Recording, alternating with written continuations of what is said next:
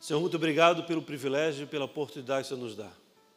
Eu sempre falo isso, Pai, porque eu entendo que realmente nós somos privilegiados por vivermos o que estamos vivendo, por estarmos vivos, por termos a oportunidade de acordarmos, de fazer diferente, fazer novas escolhas, viver uma transformação diária. Por isso, Pai, nós estamos aqui porque nós confiamos em Ti e em Ti nós queremos estar.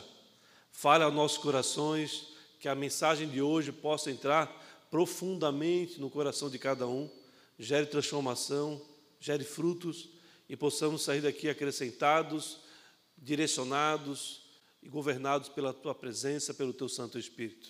Que nada aconteça aqui sem que o Senhor tenha nos autorizado. Nós assim desejamos, assim nós clamamos, no nome de Jesus. Amém. E amém. Glória a Deus. Glória a Deus. Amados, eu, eu creio que todos vocês, todos, já passaram por muitas tempestades ou algumas tempestades na vida. Eu acredito que todos vocês já viveram dias difíceis, dias de angústias, dias de aflição, dias de onde a pressão é tão forte que nos, nos apresentamos depressivos dias onde a alegria nos é roubada, a tristeza nos toma, dias de sofrimento, de enfermidade, dias onde a doença nos pega, nos alcança. E hoje Deus quer falar conosco entre a tempestade e o propósito. Há algo que acontece entre esses dois acontecimentos, entre o dia difícil, entre o dia de, de angústia, ao dia que o teu propósito esteja sendo estabelecido. Isso não quer dizer que não virão novas tempestades, que não virão dias maus aí pela frente, mas que todos nós, a partir do momento que nós entendemos o processo de Deus nas nossas vidas, nós passamos por ele dando glória a Deus, nós passamos por ele ansiosos ou ansiosos por viver a sua manifestação, o seu acréscimo, o seu direcionamento, de uma maneira única, de uma maneira soberana, de uma maneira onde nós passamos a entender e crer que Ele é capaz de mudar completamente os nossos dias e a nossa história. O título da mensagem de hoje é Entre a Tempestade e o Propósito. Amém? Vamos falar um pouco sobre a vida do apóstolo Paulo. O apóstolo Paulo, depois de muito fazer aquilo que Deus direcionou que ele fizesse, depois de muito é, fazer missões, depois de muito pregar, depois de muito ensinar, depois de muito amar, depois de muitos milagres, maravilhas, ele foi preso.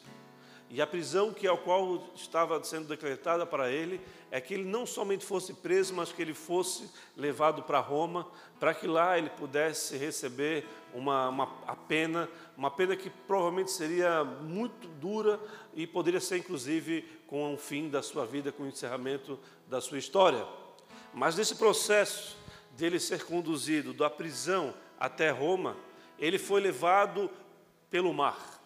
E pelo mar ele, ele foi conduzido, e quando ele entrou naquele navio, ele começou a ouvir a voz de Deus e começou a trazer direcionamentos para o comandante, para o centurião que estava ali encarregado daquele navio, para levar o apóstolo Paulo.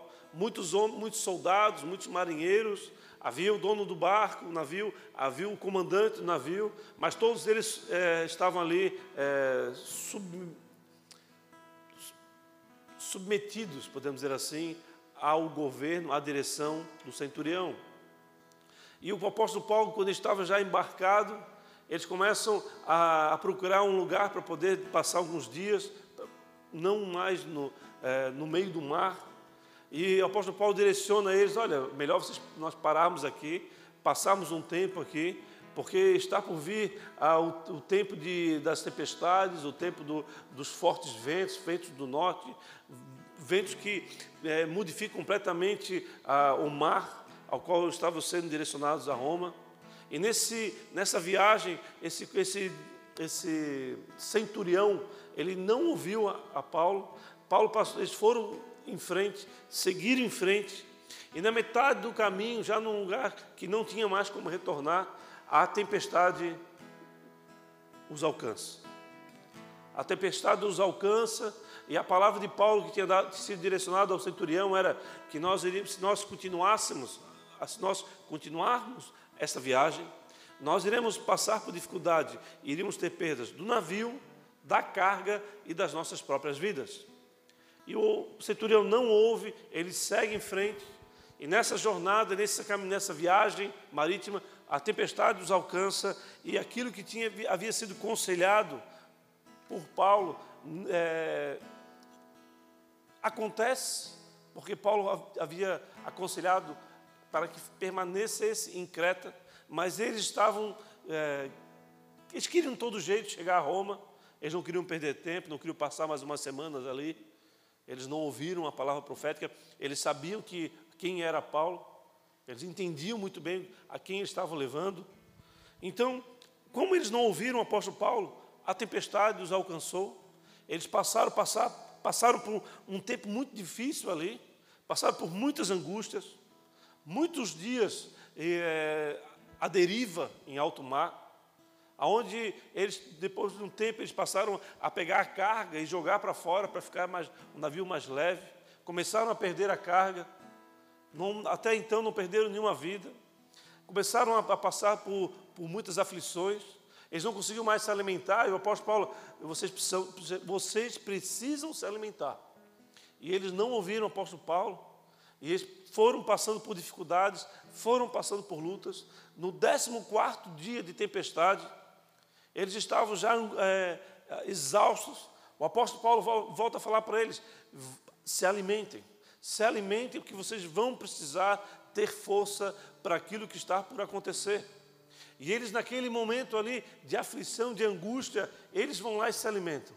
E eles estão se alimentando, e de repente, na, na madrugada, eles começam a medir a profundidade da água, e eles percebem que estava ficando raso. Eles jogavam a corda com uma pedra, ó, tem 30 braçadas. Daqui a pouco eles jogavam a corda de novo, ó, tem 20 braçadas. E assim eles, era a tecnologia deles, de ver que estava ficando cada vez mais raso. E nessa, e nessa situação eles começaram a ficar mais aflitos, porque eles achavam que iam ser jogados para, na rocha e iam, iam, iam ter que pular o barco afora. Alguns deles começaram a descer o barco de socorro para que eles pudessem entrar naquele, naqueles botes. Mas apóstolo Paulo falou: ninguém sai daqui, porque se vocês saírem daqui, nós iremos perder a vida de vocês. Eles passaram a ouvir apóstolo Paulo depois de não conseguir mais é, não ter mais resistência. E muitas vezes nós somos assim. Depois de passarmos por, por tempestades, no início a gente não quer dar o braço a torcer e vai, vai permanecendo firme, coração duro, é, inflexível. Mas chega um determinado momento que você não consegue mais. Chega um momento que você já está destruído. E é nesse momento que você acaba permitindo que a manifestação de Deus venha até você. Esses homens viveram isso. E nessa condição, eles, o, o navio encalha num, banco de areia. Eles não foram jogados para, para a pedra. E naquela, naquela aflição do, do, de todos aqueles que ali estavam, muitos homens, só soldados eram 100, mais marinheiros e, e como é, o comandante. Então eram muitas pessoas que estavam dentro, e tinha os prisioneiros também, inclusive com o apóstolo Paulo. Muitas pessoas naquele navio encalhados durante uma noite, começam a clamar a Deus para que viesse o dia, e assim que o dia é, veio, eles começaram a ver que existia uma, uma praia próxima e as ondas já estavam batendo no navio, o navio se despedaçou completamente, então ali eles já tinham perdido a carga, eles já passaram a perder o navio, e eles, o comandante começou a, a perguntar o que vamos fazer. Após falar, agora vamos até a praia.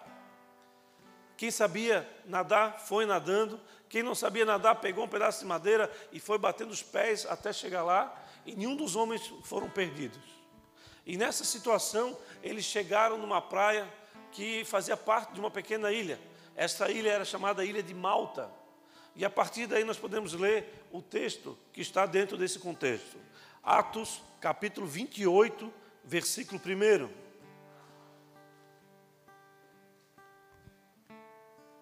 Nós muitas vezes nós passamos por por situações, simplesmente por não querer dar ouvidos para alguém, de alguém que já viveu aquilo, alguém que está conseguindo ver aquilo que você não está vendo.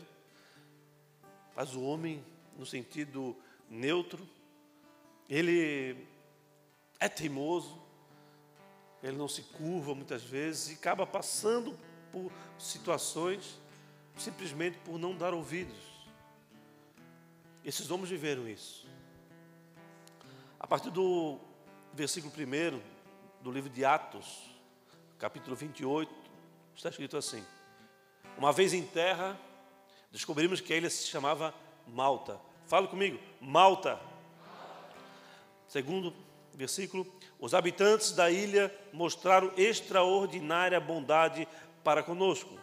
Aqui nesse, nessa versão fala habitantes da ilha. Coloca na Almeida Corrigida Fiel, esse versículo aqui.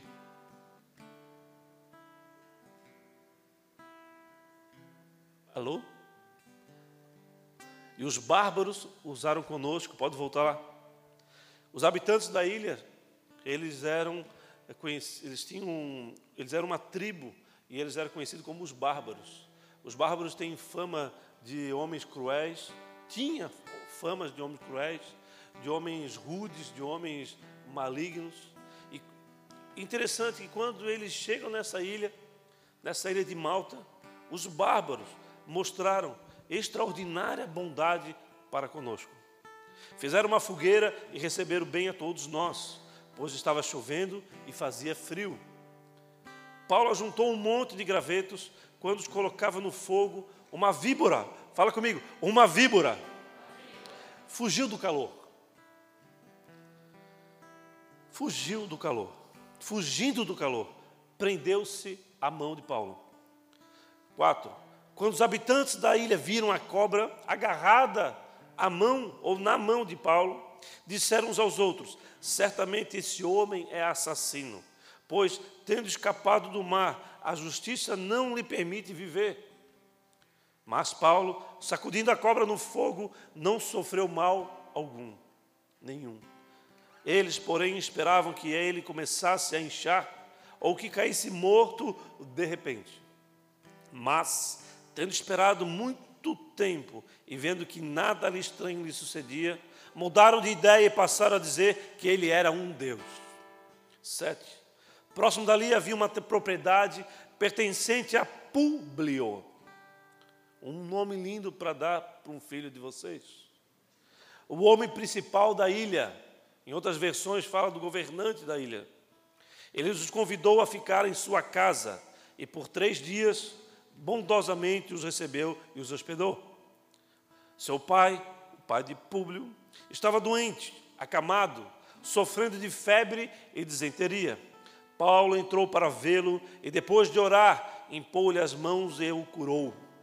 Tendo acontecido isso, os outros doentes da ilha vieram e foram curados. Amém, amados? Esse texto está dentro desse contexto inicial que eu falei para vocês, das circunstâncias dele estar sendo, dele ter sido preso e estar sendo conduzido a Roma para um julgamento, para um julgamento que certamente seria mais duro do que o normal.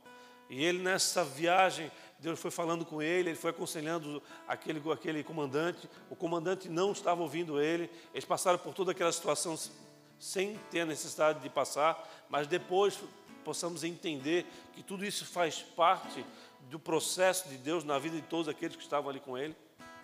Entendo mais. Então esse texto relata esse período de muita dificuldade da vida de Paulo, do apóstolo Paulo. E ele vai, nesse período da tempestade, à casa do governador. Ele vai da, do processo de angústia da sua prisão até estar hospedado à casa do governador da ilha.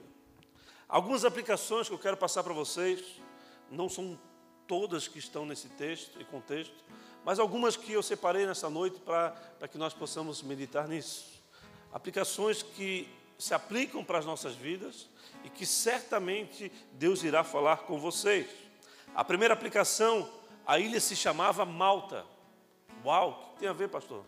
Malta significa terra do mel. Pense nisso.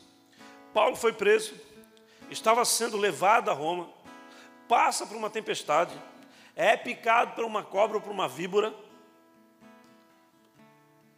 surpreendentemente não morre, e Deus leva ele para a terra do mel. Irmãos, depois da tempestade, Deus leva quem para, o, para aquela terra? Paulo. Deus leva Paulo de um tempo de angústia para a terra do mel. Que, que isso tem a ver conosco? O que, que isso tem a ver com nós? Depois, amados, do tempo de angústia, depois do tempo de aflição, Deus irá sempre nos dar um refrigério. Deus sempre irá nos dar um tempo de paz. Todos nós precisamos compreender que a nossa vida é cíclica. Nós não somos um mar, uma lagoa que não bate vento, que não, não tem ondulação, que a vida é uma tranquilidade do início ao fim. Todos nós passamos por lutas, por guerras, por tempestades, por desertos, mas ao fim de cada uma delas sempre haverá uma terra de mel, ou uma terra que emana leite e mel. Amados, há um refrigério para as nossas vidas.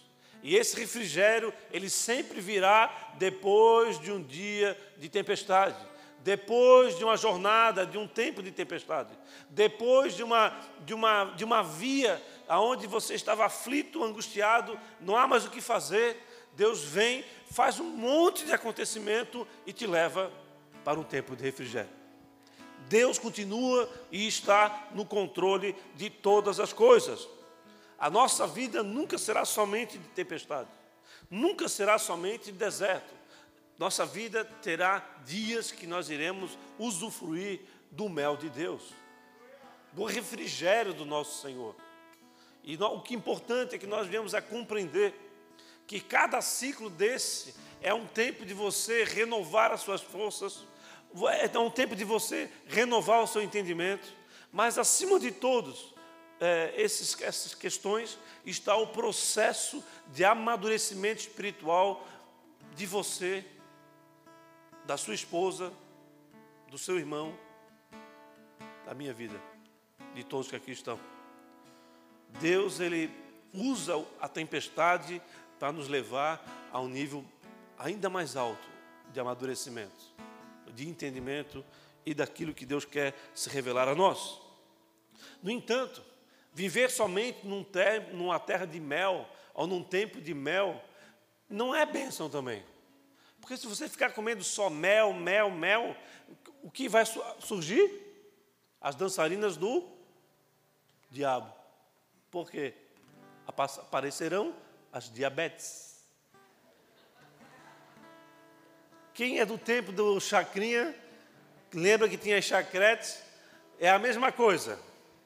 Quando você fica se alimentando do mel, vem as dançarinas do diabo, que é as diabetes.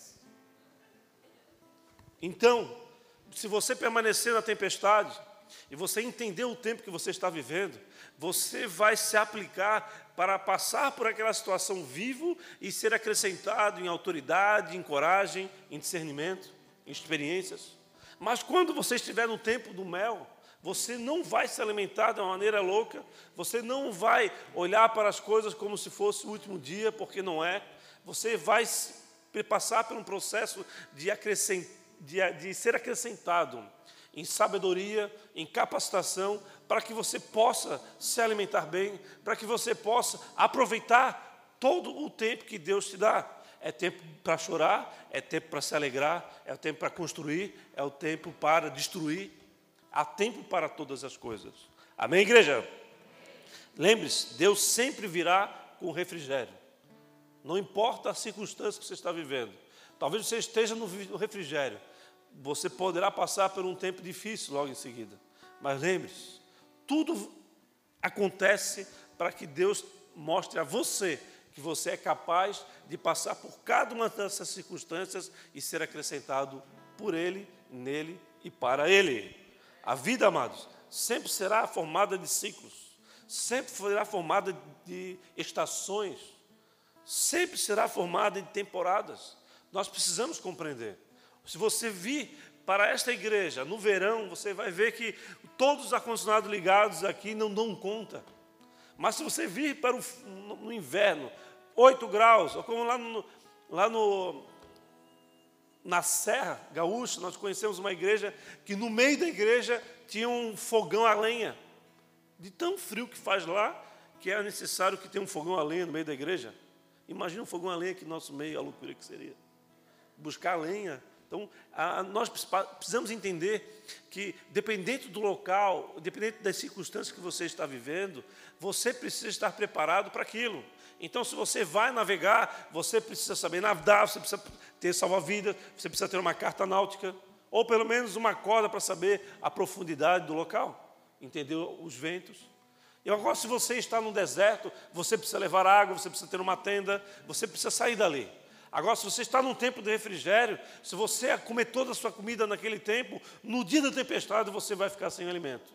Então, há em todo momento uma mão poderosa que vem sobre nós para nos mostrar e nos capacitar que Deus quer nos fazer entender que esses ciclos da vida eles virão, eles não irão ser, não serão encerrados, desde que você entenda o motivo de cada um deles. Uma coisa é você ir à tempestade com o Senhor, outra coisa é você ir à tempestade sem a presença do Senhor, sem que Deus tenha te direcionado ali sem que Deus esteja com você. As estações, amados, vêm para que nós venhamos a construir a nossa história. O tempo difícil mostra que você será capacitado não só para construir uma história, mas para que você possa ter um legado para apresentar, entregar para os seus filhos, para os seus netos, para os seus amigos, para os seus parentes. As pessoas vão lembrar de você, não no dia bom, mas o que fez de você, as atitudes que você teve no dia mau. Amém? Amém, amados? A segunda aplicação, os bárbaros o recebem muito bem. Os bárbaros, amados, eles eram selvagens. Os bárbaros, eles eram conhecidamente cruéis, brutos, rudes. Mas interessante que aqui eles recebem muito bem aqueles que tinham acabado de sofrer um naufrágio. Interessante, porque no dia mal, Deus sempre irá levantar alguém para nos auxiliar. No dia mal, Deus sempre irá é, colocar alguém com a mão estendida para nos permitir sair daquela condição. Nós não iremos para o buraco sozinho. Deus sempre terá a sua mão estendida. Uma coisa é nós irmos para um deserto sem a presença dele. Ele irá usar aquele processo para falar contigo mas você vai ter que se virar sem que Ele esteja contigo direcionando, porque você foi sozinho. Outra coisa é você passar pelos ciclos a qual Ele tem te direcionado, de maneira que você entenderá Ele ao seu lado em todos os momentos. Você vai perceber, você vai sentir Ele falando contigo, Ele te direcionando, Ele te governando, Ele cuidando de você. É interessante demais esse texto, porque se você começa a meditar, você vê que há profundas aplicações para as nossas vidas. Se os bárbaros, amados, ainda não vierem, ainda não vieram para, você, se os bárbaros, se as pessoas que Deus mandou ou irá mandar para te cuidar, para te proteger no dia da tempestade, é porque você ainda não terminou o ciclo de tempestade da sua vida. Quando os bárbaros aparecem, é porque Deus está estendendo a mão para que você saia daquela condição. Então, se os bárbaros ainda não vieram, é porque o ciclo da tempestade ainda permanece na tua vida. Ou porque você insistiu em, em andar por um caminho, ou simplesmente porque Deus está encerrando aquilo que você está vivendo, ou aquele momento que você está vivendo. Entenda de uma vez por todas. Uma coisa é você ir para um lugar sem que Deus te direcionou. Outra coisa é você viver uma experiência ao qual Deus te direcionou. Se Deus está direcionando para que você faça uma navegação, Ele irá te dar todo o suporte necessário.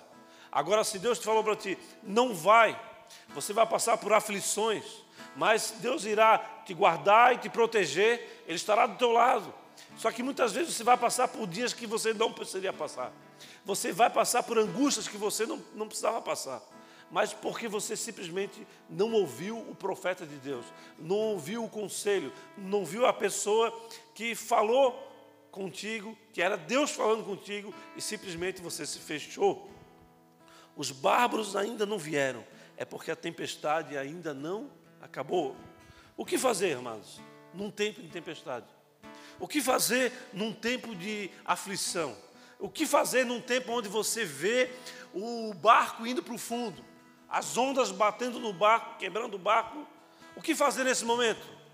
É muito simples. Nade até a praia. Nade até a praia significa que cabe a você fazer, é, viver o processo de socorro, de salvamento. Deus irá te garantir, irá garantir que você vai chegar, mas as braçadas quem dá é você. O ato de mergulhar, de, de acreditar que você vai conseguir chegar lá, é seu. É a fé de quem vai mergulhar no, nas águas agitadas e vai passar por, aquela, por aquele período, mas sabe que ali na frente há um, um lugar preparado para que, para que você possa se encontrar salvo, para que você possa viver a manifestação de Deus entrar numa terra de mel, numa terra de refrigério, entrar num tempo de refrigério.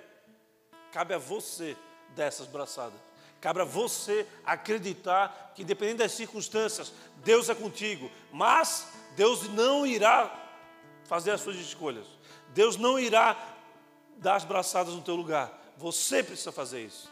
Você precisa entender que nós estamos aqui nesse mundo um, para é, responder um chamado, com vocação, com dons, com talentos específicos para algumas guerras, algumas atitudes. E Deus está levantando homens e mulheres aqui nessa noite para este tempo, um tempo de profunda guerra, de, de, mas de grandes conquistas.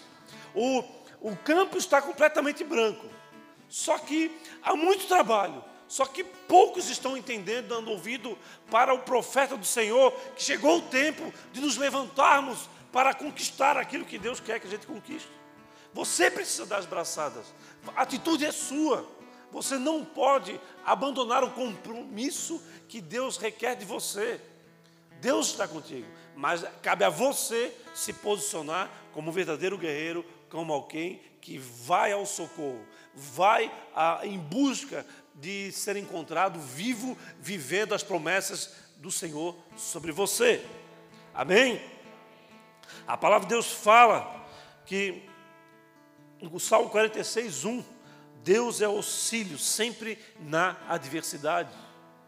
Irmãos, os bárbaros representam aquelas pessoas que não irão acender, perdão, são, representam aquelas pessoas que irão acender a fogueira no dia frio.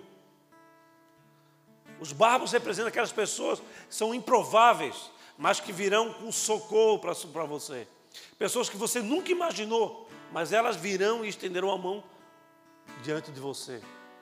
Você irá surpreender se você, pela fé, continuar marchando, continuar nadando, continuar avançando naquilo que Deus confiou para você, indivíduo, filho de Deus. A terceira aplicação a primeira coisa que Paulo vai e faz quando chega à ilha é acender um fogo. Primeira coisa que ele faz. Paulo Deus fala que ele vai atrás de gravetos e faz um fogo. Ele é colocado debaixo de uma estrutura que não chovia mais, mas o fogo precisa ser, ser é, ligado, podemos dizer assim, para que pudessem ser aquecidos. Os bárbaros iam dar suporte. Os bárbaros tinham lenha separada, mas coube ao Paulo, apóstolo Paulo, o processo de juntar os gravetos e iniciar a fogueira. Não perca, amados, em momento algum, a oportunidade que Deus lhe dá de colocar fogo. Não perca a oportunidade de colocar, atear fogo naquilo que Deus está querendo que você viva. Oh, mas por quê? Repita comigo: fogo Repita comigo: fogo. Foi só Paulo colocar fogo. Quem que apareceu? uma cobra, uma serpente, uma víbora. E o que, que a víbora estava fazendo? Fugindo do. Uau! Tem muita, muita revelação aí, amados. Tem muita revelação aí. Dá uma mergulhadinha aqui, tá? Nesse, nesse pedacinho aqui. Amados, víboras, eles se abrigam no fogo? Sim ou não? Víboras não se abrigam no fogo, elas fogem do fogo. Quando você então traz o fogo para a sua vida, as trevas, as víboras fogem. Quando você traz o fogo para a sua vida, as trevas fogem da sua presença. Amados, acenda uma fogueira na sua vida hoje. Acenda um fogo na sua vida hoje. E você vai ver as trevas fugindo da tua história. Você vai ver as víboras fugindo, abandonando. Por quê? Se essas palmas são para Jesus, podia ser melhor. Podia ser melhor.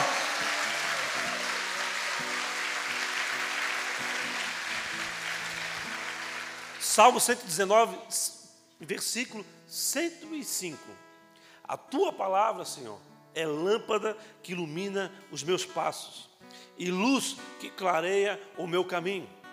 Irmãos, colocar fogo, acender o fogo, é colocar em prática aquilo que Deus já falou com você, é colocar em prática a própria palavra do Senhor, é trazer para você a manifestação de Deus, a manifestação e cumprimento das palavras, das promessas de Deus sobre você. Quando você coloca, amados, olha só isso. Quando você coloca fogo na sua vida, você revela quem é a víbora e quem é o graveto. Que loucura isso, pastor. O graveto traz mais fogo. A víbora foge do fogo. A víbora ataca você para que você possa ter a sua vida encerrada. É importante você trazer a manifestação de Deus na sua história. E nessa, nesse processo de buscar o Senhor, você vai ser surpreendido com gravetos se achegando até você. Você vai ter oportunidade de atrair gravetos até você. E nesse processo, essas pessoas irão colocar mais fogo. Mas aqueles que fogem do fogo, você precisa eliminar da tua história, da tua vida.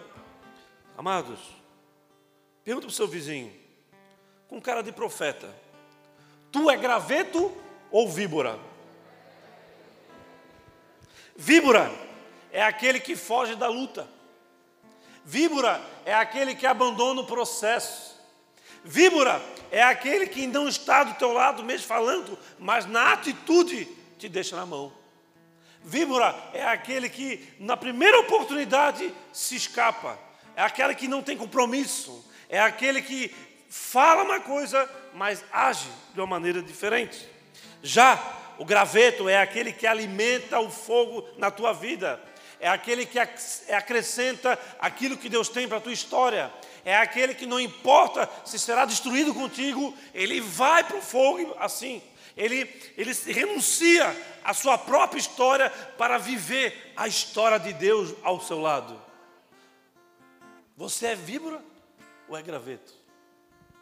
Você está fugindo do processo de Deus, da manifestação de Deus? Ou você está sendo acrescentado ou se permitindo ser destruído para que o Senhor viva, para que o Senhor seja acrescentado na sua história? Você vai alimentar o fogo ou você vai fugir dele? Víbora não gosta de culto de fogo. Víbora não gosta de estar num lugar onde o homem e a mulher anseiam pela santidade de Deus. Víbora não gosta de estar num lugar onde se prega a palavra, se confronta, mas ama acima de todas as coisas. Víbora sai do lugar onde está pegando fogo. E este lugar, nesta noite, vai pegar fogo. Esse lugar vai pegar fogo nesta noite. Então, se você é graveto, pula para dentro. Pula para dentro, porque ele vai pegar fogo. Por que, que vai pegar fogo? Por que, que vai pegar fogo? Glória a Deus, aleluia. Olha o que está escrito no livro de Levítico. Amados, tem pessoas que falam, ah, mas Levítico é lei. Para mim, Levítico é a palavra do Senhor. Amém? O cerimonial foi abandonado, mas a palavra do Senhor, as promessas permanecem. Levítico, no, no versículo 3 do capítulo 6, ele fala que o fogo arderá continuamente sobre o altar, ele não se apagará. Altar que não tem fogo, tem o quê? Víbora. Uau! O teu altar tem fogo ou não tem fogo? Eu estou quase queimando aqui, ó. Eu não sei o que vai acontecer hoje aqui, amados. Mas hoje vai acontecer uma ebulição aqui dentro, sabe por quê? Eu estava na expectativa ontem. Final de semana foi muito cheio de compromissos. E ontem eu estava na, na expectativa de que fosse anunciado um novo tempo aqui para a nossa cidade. E eu fiquei agoniado, fiquei agoniado, e nada, nada de acontecer. E eu agora não, não, não, não, não foi anunciado. E eu fui atrás, fui atrás, não. Hoje de manhã ainda não tinha sido anunciado. E agora começou o culto, eu chamei a minha esposa, esposa, olha aqui. O risco potencial por região ficou amarelo. Uhul! O tempo de Covid, de tempestade, está no fim. Você vai dar abraçada ou não vai dar? Você é graveto ou você é víbora? Vamos pegar fogo nesta noite, porque nós temos permissão do governador, mas acima de todas, a permissão do nosso Deus. Glória a Deus, aleluia. Altar que não tem fogo, tem víbora. Por isso, o princípio é: o altar precisa ser consumido pelo fogo, continuamente. Por isso você precisa trazer para perto de você quem é graveto. Quem é graveto, cola junto. Quem é víbora, vaza. Vaza porque eu tenho mais o que fazer. Vou olhar, orar por você, vou continuar te amando, mas não pode mais andar com você. Você precisa entender que graveto anda com graveto, porque graveto ele aumenta o fogo e a víbora foge do fogo. Você quer o fogo de Deus ou não? Por isso, atraia para você aquele que é graveto, aquele que tem a, a sua essência, o desejo de queimar pela manifestação de Deus na sua vida. Para arder em fogo, amados, a palavra de Deus é que te transforma em graveto. Você não nasce graveto, você nasce um belo, lindo e formoso, alguns bonitos, outros nem tanto. Alguns ouvem a mãe e fala: "Meu filho é feinho", e aí fica mal por causa disso.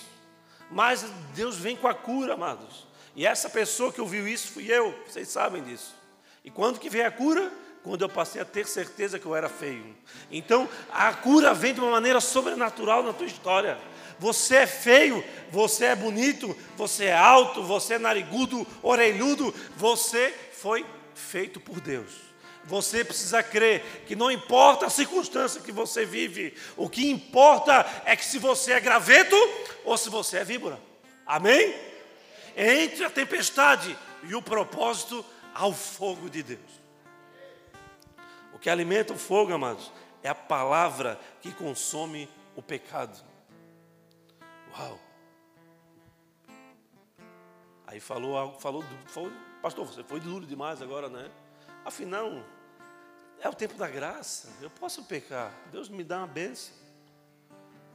É um equívoco pensar assim, porque a palavra de Deus fala que sem santidade nós não veremos a Deus. Você quer ver Deus ou não quer? Você quer colocar em, em, jogo doutrinas humanas ou você quer ver o Senhor, teu Deus? Você precisa é, tomar uma posição. Ou você não busca a santidade e deseja viver aquilo que Deus quer que você viva, ou você abandona o fogo de Deus e se faz uma víbora. na mesma pressão, amados, que o inferno vem sobre você, você precisa ir sobre ele. O que vai alimentar a sua vida, alimentar o fogo na sua vida, amado, não é o movimento ou as novidades. O que vai alimentar o fogo na sua vida é a palavra de Deus que irá te convencer de abandonar algumas circunstâncias. A palavra de Deus fala que tudo é permitido. Você pode usar as coisas, você pode sair daqui, atravessar o asfalto ali, ser atropelado, mas não te convém. Amém? Tudo é permitido, mas nem tudo lhe convém. Você se convém, você deseja entrar na presença do Senhor ou não. Há uma noite que foi definida por Deus, essa noite é hoje, e essa noite Deus fala contigo: decida-se, você é víbora ou você é graveto. Não há outra essência num filho de Deus. Ou você deixa de fazer aquilo que Deus quer que você faça e dá as costas para Ele, ou você se joga importando, não importando o dano que for acontecer, porque você sabe que Deus irá te sustentar, Deus irá te conduzir, Deus irá te dar a vitória. Amém? A palavra de Deus fala que conhecereis a verdade e ela te libertará. João 8, 32. Eu entendo, amado, que no fogo, quando o Paulo colocou fogo, a vibra estava fugindo. Mas naquele processo dele colocar mais graveto, a vibra veio e picou a mão de Paulo. A mesma pressão que essa víbora fez na mão dele, o apóstolo Paulo fez para com essa vibra quando largou ela no fogo. A mesma pressão que o inferno coloca sobre você é a mesma pressão que você tem que colocar sobre aquele que está colocando você diante de um tempo de destruição, um tempo de afastamento da manifestação de Deus na sua vida. A terceira aplicação, amados, Deus livra Paulo da tempestade, mas não da picada da víbora. Olha isso. Depois de tudo que Paulo viveu, Deus permite que ele é preso, ele, o, o, comandante, o centurião, não ouvem o apóstolo Paulo, era o apóstolo Paulo que estava ali. Ele, o centurião sabia disso. O, apóstolo, o centurião não ouve ele. Ele passa, todos passam junto à tempestade, quase tem a sua vida é, encerrada ali com a naufrágio no meio do mar. Deus ainda conduz ele a uma terra que de mel, uma terra de refrigério. Deus no controle total. Mas mesmo diante da situação, Deus não impediu que ele fosse picado pela cobra, pela víbora. Você pode estar sendo picado por uma víbora hoje. Você pode ter tido uma, uma experiência terrível hoje. Você pode estar vivendo uma, uma circunstância que você não gostaria de estar vivendo. Mas saiba que a mesma circunstância que você recebe, no, o seu posicionamento poderá mudar completamente a tua história. De tempestade, da tempestade, Paulo foi conduzido a um lugar de proteção e calor. Por, por meio de quem? Dos improváveis, dos bárbaros, daqueles que saqueavam, daqueles que matavam, daqueles que eram cruéis, aqueles que tinham um, um, testemunho terrível, um histórico horrível. Foram essas pessoas que Deus usou para abençoar Paulo, levar ele até, o, até um lugar de, de proteção, até um lugar onde ele poderia ser aquecido. Mas mesmo diante disso tudo, ele, Deus ainda permitiu que ele fosse picado pela víbora. Irmãos, Deus não livrou Paulo da picada por quê? Paulo se livra do ataque da cobra no fogo ou não? Sim. Amados, nós vamos viver dias em que o ataque do inferno irá nos alcançar. Nós iremos viver dia que a angústia, a aflição virá sobre a nossa mente.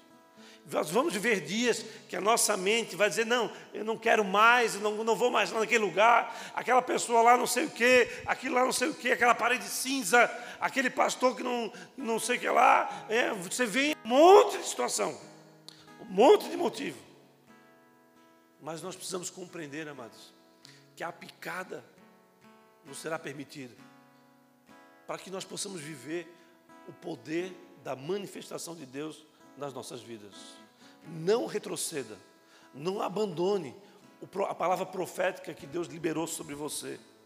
O desânimo, a frustração e a humilhação, a angústia, elas virão até você. elas irão nos alcançar, mas nós precisamos aprender para que, não importa o que nos aconteça, nós não podemos nos paralisar no ataque, não do ataque. Deus não nos liberta do ataque, mas no ataque. Deus não nos capacita a, a guerrear, impedindo que nós não venhamos a guerrear, mas na guerra Ele nos capacita a tomar decisões acertadas, a viver grandes conquistas que só Ele é capaz de te oferecer ou te conduzir. Aprenda, não se paralise no ataque. Tudo que a vibra quer é que você pare de fazer aquilo que Deus te direcionou, aquilo que Deus te capacitou. Mas você não vai parar. Você não vai parar. Se você parou, se você voltou, se liberte desta vibra nesta noite e pule para o fogo. Transforme-se no graveto. Ateie ainda mais fogo. Viva o poder transformador, transformador de Deus. Cultua a pessoa que está ao teu lado aí, por favor. E fala para ele: se liberte deste ataque no fogo. Se liberte deste ataque no fogo. Se liberte deste ataque no fogo. Devolva a víbora para o fogo. A mesma pressão que ela virá sobre você é a mesma pressão que você vai colocar sobre ela. Ela que se vire com o fogo santo de Deus. A palavra de Deus fala que a nossa luta não é contra o homem, mas contra principados, potestades e contra os dominadores deste mundo em trevas. Não é deste mundo de trevas, mas é deste mundo em trevas. Ele está em trevas, ele não é de trevas. É um mundo criado por Deus e ele se encontra em trevas porque há muita víbora e pouco graveto. Você quer ser graveto ou você quer ser mais uma víbora? Deus anseia pela manifestação dos filhos de Deus. Por isso, se por algum motivo você está se levantando contra o teu irmão, se você está acreditando que a tua briga, a tua guerra contra o irmão, entenda de uma vez por todas que a nossa guerra não é contra homens, mas contra os dominadores desse mundo caído, desta, deste mundo em trevas. E a quarta e última aplicação para essa noite é: a víbora mordeu para cumprir a promessa. Amados, às vezes você está passando por uma circunstância terrível, e aquilo que você está passando é porque a promessa de Deus precisa se cumprir na tua vida. Vamos ver isso? Abra sua Bíblia no livro de Marcos, no capítulo 16, versículo 18. Marcos 16, versículo 18.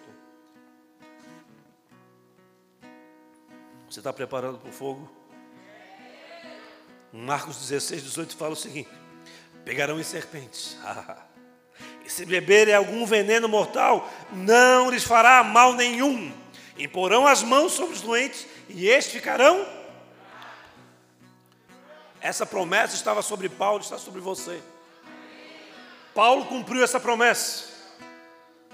Pegarão as serpentes, e elas não farão mal nenhum eles imporarão as mãos sobre os doentes e eles ficarão curados. Você foi atacado. A promessa de Deus está por se cumprir.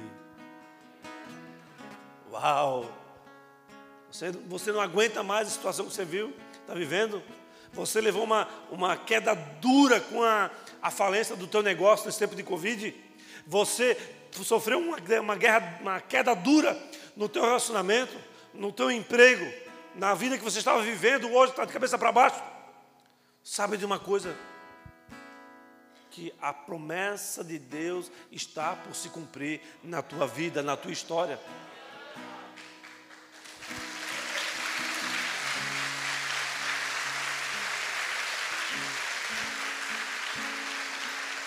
O ataque da vibra veio até você. Veio até você. Não importa, amados. Te lance, te jogue, confie cegamente. Entre na presença do Senhor. Encontre o propósito de Deus na tua história. E você irá dar passos largos passos largos, o tempo que você viveu aonde estava cativo, o tempo que você viveu que estava na tempestade, que ninguém te ouvia, que você vê ah, tudo se, se partindo, tendo que você ter que entrar no, no mar de, de ondas fortes e ter que nadar, mesmo não sabendo nadar, tendo que pegar num toco para poder se libertar. Se você está passando por isso, é porque a promessa de Deus está para cumprir. Deus traz o refrigério, Deus traz os bárbaros para te cuidar, para te proteger. Deus traz os bárbaros para te dar sustento no tempo do dia mal. Mas as promessas do Senhor, elas vão se cumprir. Você precisa crer e você precisa caminhar em direção a elas. Pegarão as serpentes e não lhe fará mal algum. O inferno, amado, ele está limitado, sabia disso? Que o inferno, o inferno ele está limitado. Apesar de ele fazer grandes conquistas nesta terra em trevas, ele está limitado e a limitação que ele tem é justamente a palavra de Deus. Ele não pode fazer nada daquilo que Deus não autorizou. E ele, a autorização, a autoridade que ele tem está nas nossas escolhas. Nós abrimos as brechas. Nós abrimos as brechas que é para onde o inimigo nos destrói. A palavra de Deus em Neemias, agora me lembrei de um detalhe, fala, conta que ele estava já construindo as muralhas e, e o inimigo entrava, estava conseguindo entrar lá dentro, estava, faz, estava sofrendo ataques é, ocultos, inesperados. E numa determinada noite, numa, num dia de muita aflição, numa noite de muita angústia, ele pega, ele monta um cavalo sozinho, ele sai das, das muralhas e ele vai em direção à fonte do dragão. Onde havia, era uma fonte de água, mas era uma fonte de água amarga, estragada aonde a fonte dragão significa aquilo que sustenta o mal. E ele vai em direção ao problema dele, ao problema que ele estava vivendo. Ele lá naquele lugar, ele olha para as muralhas e lá ele vê, oh, aqui tem uma brecha no muro, ali tem uma brecha no muro.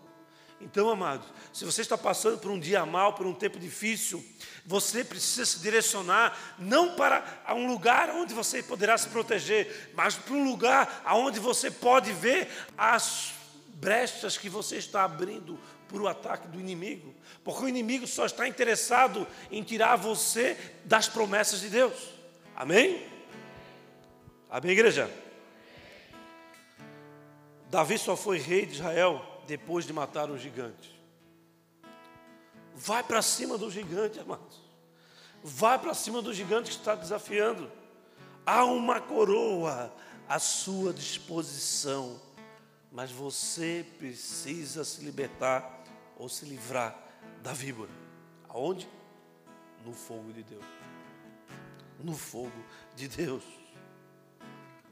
Nesse processo, você pode ser usado para surpreender a todos, inclusive os bárbaros que estão vindo a seu socorro. Você pode surpreender a sua esposa, o seu esposo, seu pai, seu irmão, o seu patrão, o seu empregado, com novas atitudes, um novo posicionamento. E nesse processo, você não somente pode surpreender, mas é, sendo uma surpresa, neste mundo em trevas, fará de você alguém com uma, verdadeira luz, como uma referência de aquele que está passando pela tempestade. Olha, olha lá, lá tem uma, uma praia, lá tem um lugar que, que nós possamos ir, nadar. Você pode ser a praia de quem está naufragando em tempestade. Você pode ser aquele que irá acolher quem está passando frio, quem está passando pelo tempo mau. Você pode ser usado profundamente para mudar uma história. E lá na frente, é Deus que vai te recompensar. É Deus que vai te recompensar. No lugar do ataque, é que virá a cura para as suas enfermidades. O que te fere hoje, o que te fere hoje, é o que vai te curar amanhã. O lugar onde você foi ferido hoje é o lugar que você vai ser usado para a manifestação de Deus. nada pode te parar. Nada pode te parar. Se livre, se liberte do ataque da víbora, do inferno, no fogo. Este lugar vai pegar fogo hoje. Eu creio nisso. Sabe por quê, amados? Sabe por quê? A tempestade vem, a luta vem, o desafio vem, a angústia vem, mas Deus vai te acrescentar, vai te mostrar, vai te conduzir uma terra de mel. Deus vai te dar um refrigério, vai te surpreender. Você vai dizer: Meu Deus do céu, glórias a ti, Senhor. Eu estava morto e hoje. Eu estava morto e hoje. Aleluia, aleluia. Amados, o fogo vai pegar hoje nesse lugar, sabe por quê? Porque você vai ser transformado num graveto. Você vai encontrar, vai ser recepcionado por muitos bárbaros desse mundo, por muitos improváveis. E esses improváveis, no dia que eles verem aquilo que Deus está fazendo em você, vai dizer: Olha, eu achava que era um assassino, mas na verdade ele é Deus. Ele não entende. As pessoas não entendem. Você, nossa, eu quero o que essa pessoa está vivendo. Olha o que, que essa pessoa está. Tá, o que está acontecendo com ela. O, que, que, o que, que mudou nessa história toda? Ele era um, um assassino, ele era um náufrago, ele estava morrendo, estava passando frio, e agora, olha só, até contra uma víbora, ele consegue ter vitória. As víboras não poderão destruir você se você guerrear com elas no fogo de Deus. No fogo de Deus. Se liberte das suas lutas no fogo. O fogo é transformador. O fogo consome, o fogo purifica, o fogo representa a luz na tua caminhada. A palavra de Deus fala que o próprio Senhor, Ele é uma lâmpada que não pode se apagar lâmpada para os nossos pés. Ataque não veio para te matar, a luta não veio para te destruir, o ataque da víbora, do mal, não veio para te destruir. Por quê? porque Deus está contigo e Ele está te conduzindo a uma capacitação sobrenatural para viver a manifestação dEle. Dele. Ah, pastor, mas um, um inferno não veio para nos matar, roubar e destruir? Veio. Mas se você não estiver no fogo, amém? Você é graveto ou você é víbora? Você vai colocar fogo, aumentar o fogo, ou você vai correr do fogo? Você vai combater aquele que está colocando fogo. Você precisa se decidir. Você precisa abandonar toda a omissão, toda a forma de compromisso. Deus quer que você seja um graveto neste lugar. Não alguém que vai entrar, vai pegar fogo e vai fugir. Ah, não, domingo que vem eu apareço. Não, não é bem assim. Ou você cai para dentro do fogo e faz esse fogo pegar mais fogo e a transformação virar sobre você, sobre todos aqueles que aqui estão, ou você vai continuamente encontrar o fogo, estar no fogo e correr do fogo. Na hora que o processo começa na tua vida, você abandona, você deixa para trás, você não se compromete. Deus quer que você se comprometa com o fogo dele. Deus quer que se comprometa que você se, se permita se renunciar ou renunciar aquilo que for necessário para que você se aproxime cada vez mais do fogo. O medo não vai te paralisar. Ele não vai te paralisar porque você estará confiante naquele que te dá autoridade contra tudo e contra todos. E aquilo que você viveu de negativo, será exatamente ali que você terá autoridade para atuar. Ah, esses dias eu estava falando com um pastor aqui do estado, e ele fala, pastor, a minha igreja só tem curva de rio. Eu assim, como assim, pastor, curva de rio? Você conhece o rio, pastor? Na curva, onde fica os galhos, galho, onde ficam os troncos, se você mergulha no rio e vai para aquela curva, você fica preso lá atrás, lá tu morre, tu te arrebenta todo. E a minha igreja é, só tem curva de rio. Deus assim, vai, tu quer dizer que tua igreja só tem bicho doido, só tem maluco? Sim. Ah, então agora eu sei. por que, que você é o maluco que é, que fugiu da, do centro de recuperação, quebrou os dois pés pulando de uma parede alta, fugindo do centro de recuperação. Era um doido. Virou pastor de bola de neve. E hoje a igreja tem um monte de doido. Mas é uma igreja que só faz assim, ó. Bum! O fogo queima. Por quê? Porque nós atraímos, amados, aquelas pessoas que estão exatamente precisando da autoridade que Deus nos deu. Qual a autoridade que Deus quer que você tenha? Qual é a área que Deus quer que você atue? Sabe que é exatamente aonde estão as tuas lutas, aonde estão as tuas dificuldades, aonde estão as tuas guerras, porque é justamente nas guerras e nas lutas que você se torna cada vez mais forte. É justamente naquele dia mau, naquele dia difícil, que Deus irá te capacitar a passar por essa luta com a cabeça erguida de quem entende aquilo que Deus está fazendo na tua história. Que você entende o legado que você vai deixar para aquelas pessoas que estão te observando, que Deus te confiou por causa da tua atitude de quem não foge do fogo. Amém? Amém, igreja? Deus vai tirar, amados, sempre da tempestade que Ele te conduziu. Por isso, entenda: os dias difíceis virão, mas se Deus estiver contigo, você vai ter experiências, você vai viver grandes coisas nesses dias, e Ele vai te guardar, Ele vai te proteger, Ele vai te levar para o tempo de refrigério, Ele vai te, te apresentar para os bárbaros, os bárbaros vão te auxiliar a vibra poderá vir mordendo na tua mão e você irá ser conduzido para um tempo de grande constituição. Por quê, amados? Porque Deus tem uma promessa para você. Volto lá no, no Atos 28, versículo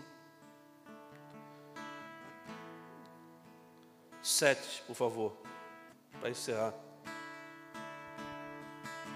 Ah, já você vai encerrar, pastor?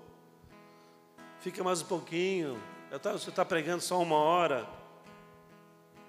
Próximo dali havia uma propriedade pertencente ao governador, o homem principal da ilha. Ele nos convidou a ficar em sua casa por três dias. Bondosamente nos recebeu, nos hospedou. Ele havia preso, ele havia passado pela tempestade, passado frio, teve que nadar foi picado pela cobra e agora estava no conforto da casa do governador. E quando ele estava no conforto da casa do governador, ele foi tirar um cochilo? Ele foi dormir? Não. Versículo 8. O pai do governador estava doente, acamado, sofrendo de febre e desenteria.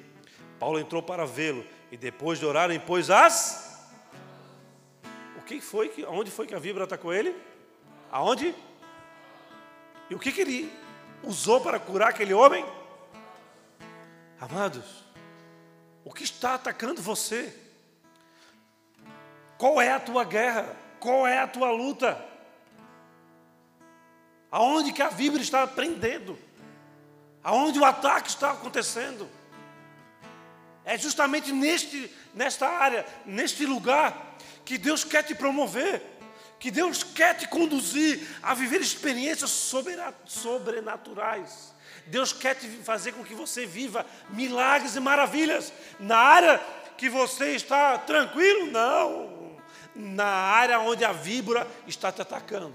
Na área onde a aflição está te alcançando na área onde os bárbaros olham e falam, e agora ele vai morrer, porque ninguém consegue viver com a picada desta, desta víbora. Ele vai cair de repente, ele vai inchar, ele vai ficar cheio, fora de si. Mas Deus manteve ele vivo.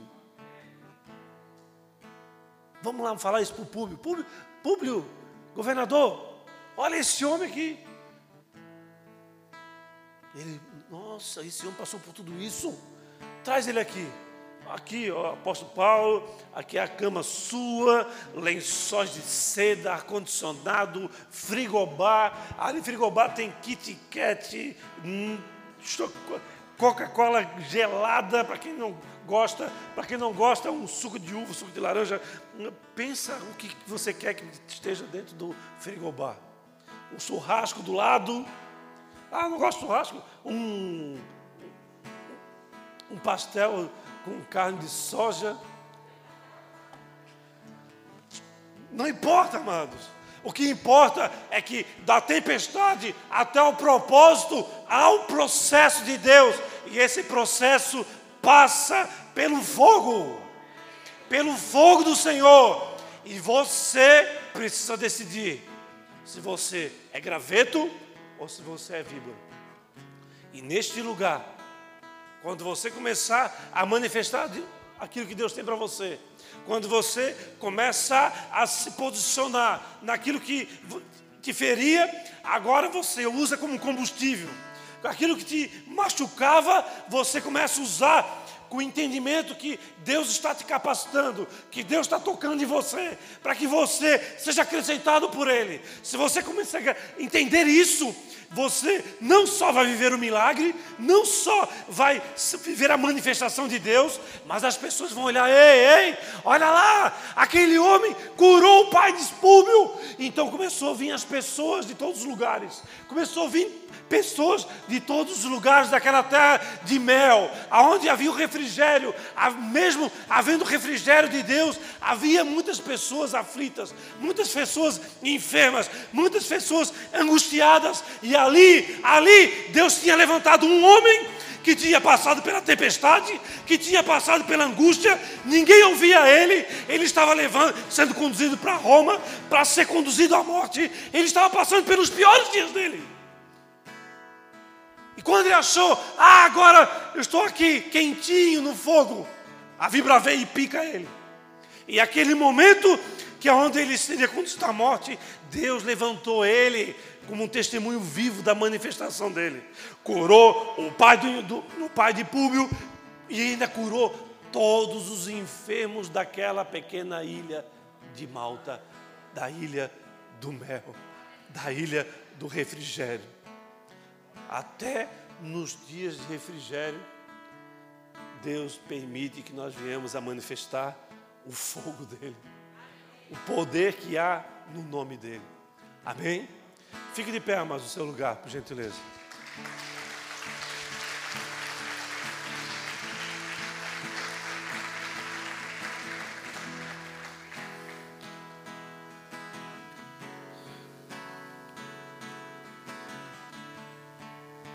Há um gigante se levantando contra você. Faça como Davi. Davi se transformou em rei somente depois de ter vencido o gigante. Somente depois dele vencer o gigante, que ele tomou posse da coroa. Deus quer te fazer um rei também, para que ele se torne um rei dos reis. Deus quer que você tome posse da sua coroa. Deus quer que tome posse da autoridade que Ele tem para você. Talvez você esteja passando por um tempo de refrigério, está lá na ilha de Malta, tranquilo. Talvez você esteja passando por uma tempestade. Talvez você esteja passando por um naufrágio. Talvez o, os bárbaros estão te acolhendo, estão te dando um suporte. Talvez você é um estrangeiro, como Cleomim. E os filhos de Deus foram chamados para atender os estrangeiros, as viúvas e os necessitados. Não importa a tua condição. O que importa é o que você vai fazer na circunstância que você está vivendo. Ou você é capacitado por Deus, ou você é graveto e coloca mais fogo naquilo que Deus tem para você, ou você simplesmente verá aquilo que Deus está fazendo através da vida de outra pessoa. Não permita, não permita que o que Deus tem para você não aconteça por simples fato de você não querer se comprometer com as lutas e com as guerras que Deus tem para você. Elas não vêm para te matar, elas não vêm para destruir. É o inimigo que faz isso. Quando Deus te leva para uma luta, para uma guerra, para um deserto, o propósito dele é fazer de você um testemunho vivo do poder soberano e sobrenatural de Deus aqui nesta terra, neste mundo em trevas. E nós estamos nesse mundo. O mundo está carente aí fora.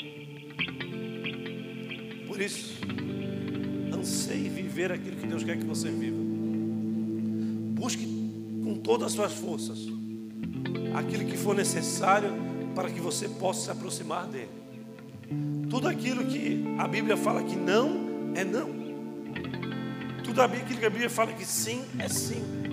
Tudo aquilo que a Bíblia se omite, talvez. Se for para me afastar do meu Deus, eu renuncio. A nossa mente precisa estar apurada para a guerra. Nós precisamos atacar o inimigo e deixar ele surpreendido com os nossos atos e com as nossas atitudes. As nossas escolhas ou nos levam para fugir do fogo ou para nos conduzir ao fogo.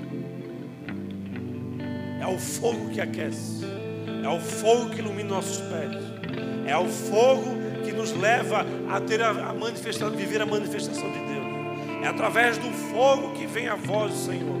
É através do fogo que você é surpreendido com aquilo que Deus quer fazer na sua vida e através dela. Permita ser surpreendido por Deus. Deseje ser surpreendido por Deus. Abandone as suas loucuras da tua cabeça. Você não vai morrer se Deus não te permitir. Se você não vai morrer, se você buscar aquilo que Deus quer que você faça, Deus vai te guardar. Mas se Deus falar, hoje chegou o teu dia, não tem o que tu faça. Não tem o que tu faça. Não tem o que tu faça que não teu dia não seja encerrado. Por isso, não te preocupe com o dia mal. Te preocupe em estar próximo daquele que pode te tirar do dia mal que pode fazer com que o dia mal seja transformado num dia de glória, de autoridade e poder. Um dia onde a manifestação de Deus vem, você é fortalecido, você é acrescentado, você é direcionado por aquele que tem poder de fazer todas as coisas.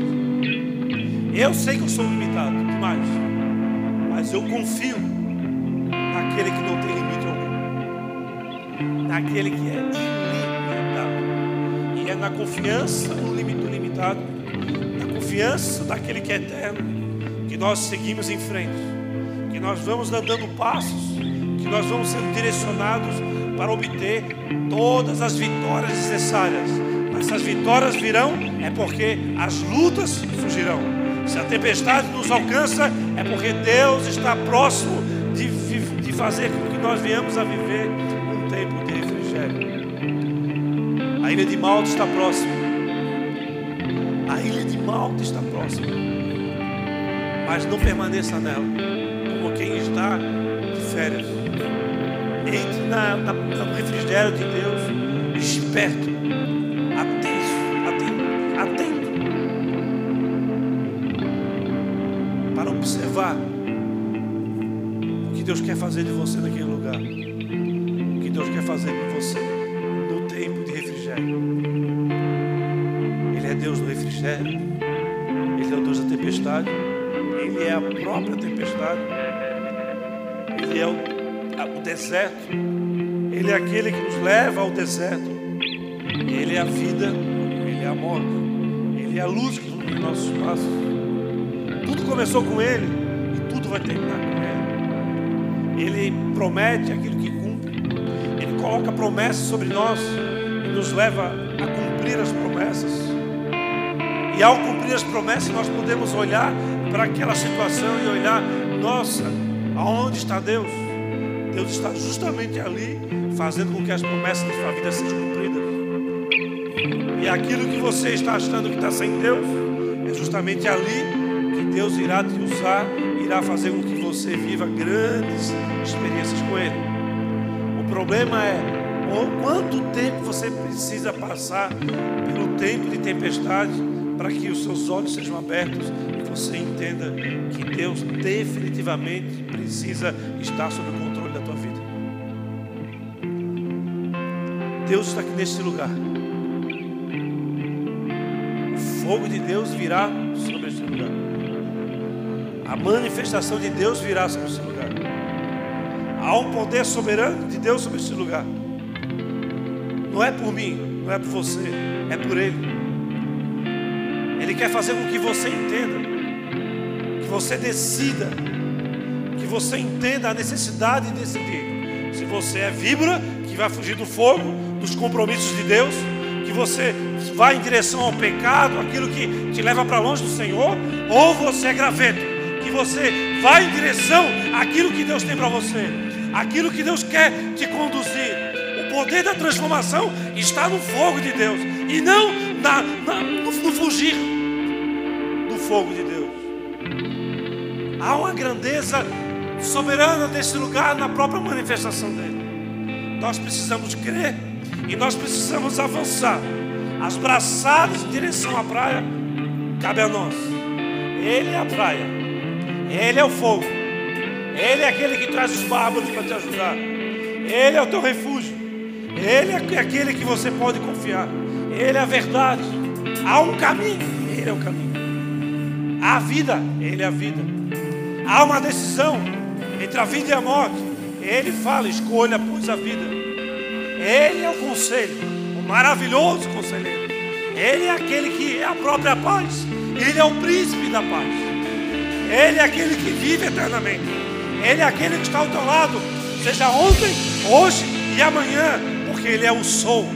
Ele vive o presente. Ele não tem tempo, não vive o nosso tempo. Ele não é influenciado por ninguém. Ele não é influenciado por víboras, por tempestades, pois Ele é a tempestade. Ele é o domínio. Ele é o governo. Ele é a enfermidade, porque Ele é a cura soberana. Ele te traz a vida e te traz a morte, mas Ele te apresenta a eternidade. Ele te chama para a luta, mas Ele te dá o refúgio. Ele te conduz para viver grandes experiências. Por quê? Porque Ele quer te fazer forte e corajoso. Você é forte, você é corajoso. Por isso, Deus te leva para a luta para saber que você é forte e corajoso. Você precisa atrair o fogo de Deus para que você passe pelas lutas dando glória a Deus. Ele é teu Deus, Ele é o Rei, Ele é o Senhor. Não importa o que aconteça, deseje viver aquilo que Ele quer para você. Ele, Ele, Ele é o teu Deus, Ele é o teu Senhor, Ele é a cura, Ele é a libertação, Ele é aquele que abre os cadeados, Ele é aquele que põe fim às trevas, Ele é aquele que encontra o ferido e traz de volta para a vida. Ele é aquele que vem galopeando sobre os, as nuvens, sobre os céus, galopeando em tua direção. Ei, ei, você está com olho? Vem, vem, entra na minha presença, entra na minha presença. Vamos adorar o Senhor, vamos adorar o Senhor. E te prepara, porque o fogo de Deus está nesse lugar. E ele começa por aqui. Ele pega a pessoa lá de trás. Ele pega aquele que está levantado. Ele pega aquele que está sonolento. Porque você decide se acordar. Todos outros Bahia, que amores. Oh, oh, oh. Sai aqui, Queimou Todos outros